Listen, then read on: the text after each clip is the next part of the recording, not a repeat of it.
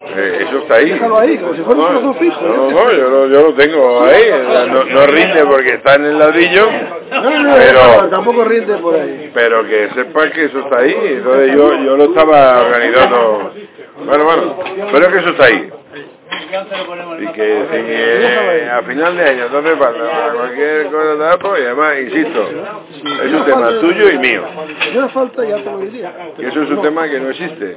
Ni Tony, ni Rafa, ni Pollo, o sea, ni la parienta, ni... Es un tema de los dos. No te para la pariente, ¿sabes? Se la pariente, porque le va a dar su padre ahora 10 o 12 mil euros. de- Como rico. de tal. Digo, no, digo, esto lo pago yo porque le gusta el coche, como es mío, me gusta, me lo voy a quedar yo. Vamos a ver, pues, ¿eh? Y lo voy a poner a mi nombre.